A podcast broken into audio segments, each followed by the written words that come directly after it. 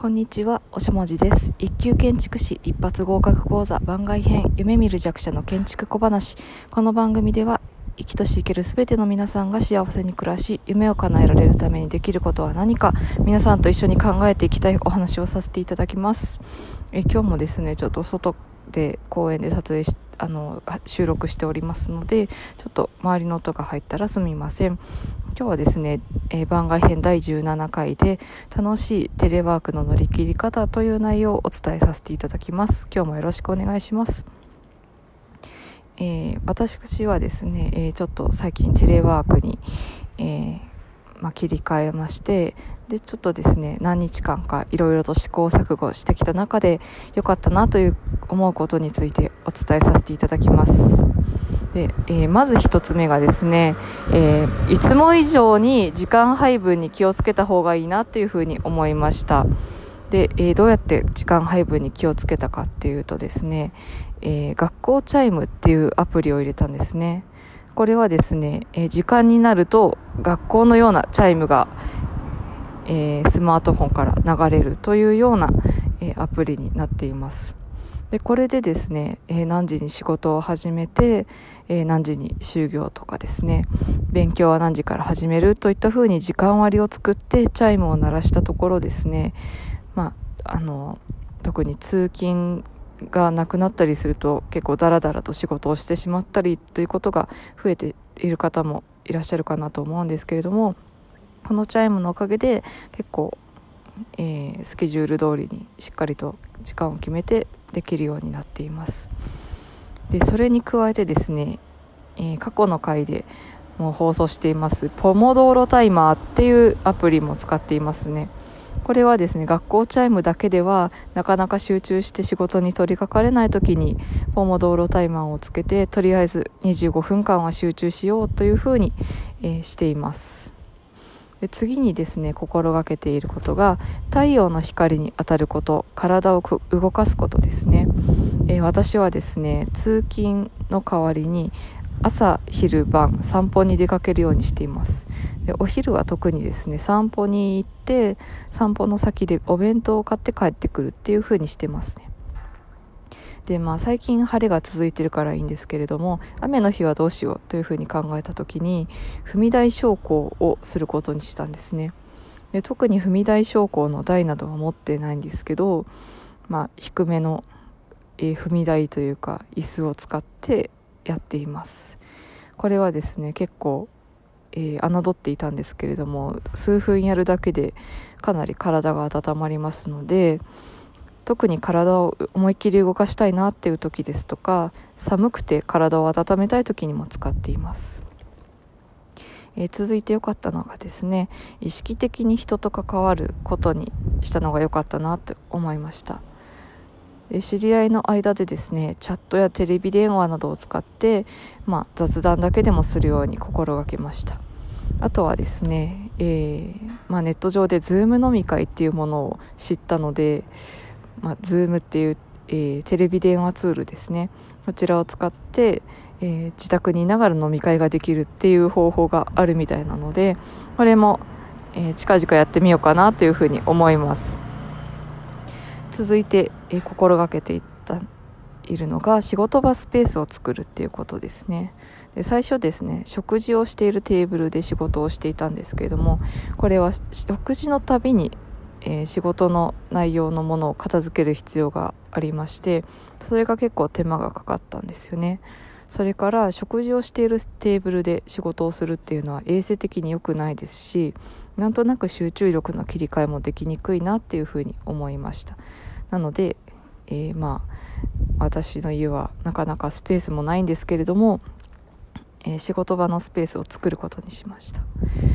で、えースペースがない中どうやって作ったのかというとクローゼットの中の一部を断捨離してクローゼットの中に仕事場スペースを作ったんですね。でどういうことかというと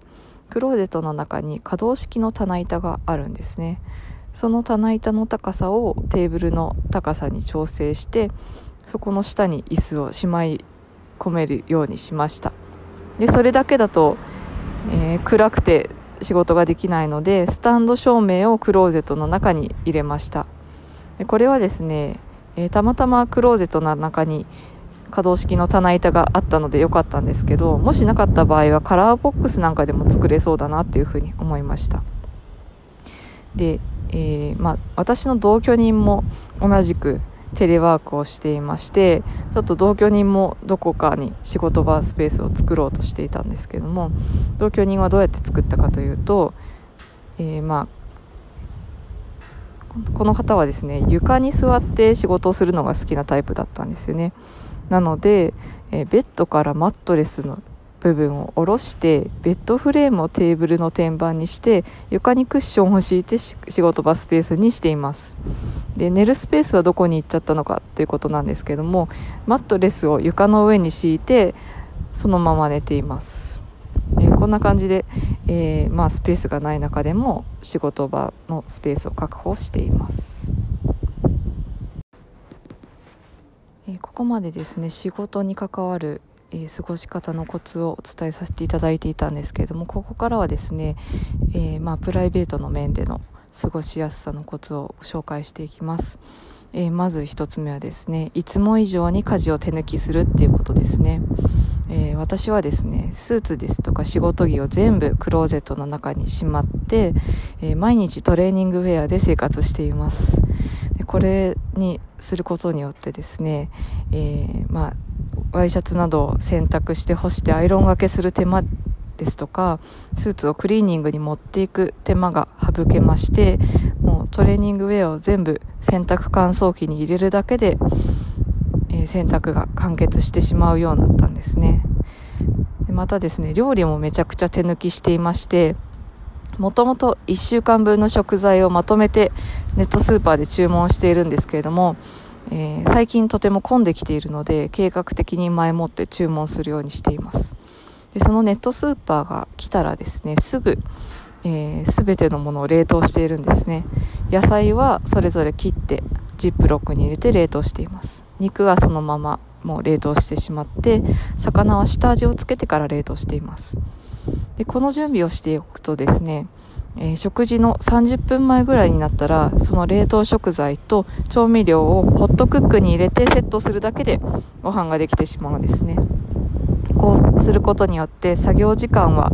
えー、ほぼ5分程度に抑えられていますし、えー、そのホットクックの調理時間ですね。待ち時間は仕事なり勉強なりに回せるようになっています。で続いての、えプライベートのえ、過ごし方のコツがですね。在宅での楽しみを作るっていうことですね。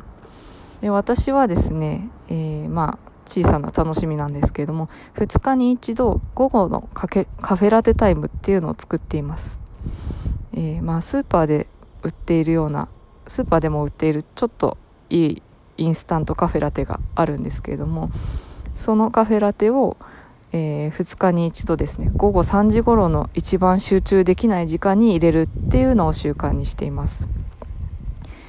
えー、まあなかなかですね在宅で集中力を維持するっていうのは大変なんですけれども、まあ、もう少しでカフェラテタイムだというふうに思うことによって集中力を維持できています。でさらにですねもうちょっと大きな楽しみの一つに金曜日のケーキっていう、え、時間を作っています。これはですね金曜日の、まあ、午後3時頃ですね近くのケーキ屋さんまでお散歩をしてケーキをテイクアウトするんですね。そうすることによって、まあ、曜日感覚をつけるっていう意味でも大事ですし、まあ、1週間お家で頑張ったご褒美ということにしています。で最後にですね結構大きな楽しみを用意しましてお家でできる楽しみをポチってしまうということをしました。でこれはちょっと奮発したんですけれどもプロジェクターをポチりました。はい。で、まあ、週末はですねプロジェクターで映画を見ながら、えー、美味しいご飯とお酒を飲むというような楽しみを増やしました。あとはですね、えー、可愛いルームウェアをポチったんですね。これはまあ、お散歩程度だったら外出できそうですし、ズーム会議ぐらいだったらこのままできそうな、えー、可愛いルームウェアを用意することによって、まあえー、在宅での勤務中も気分が上がるような、えー、工夫をしました。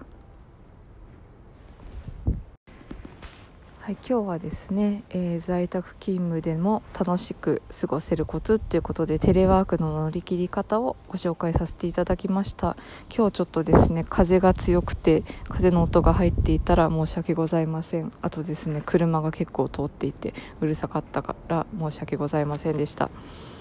えー、まあこれからもですねちょっとずつ暇を見つけて収録できたらと思っておりますので、えー、もしかしたら更新頻度は落ちちゃうかもしれないんですけれども、えー、更新した際はお聴きくだされば幸いです。はい、えー、ということでですね先ほども紹介した金曜日のケーキをこれから買いに行ってきます。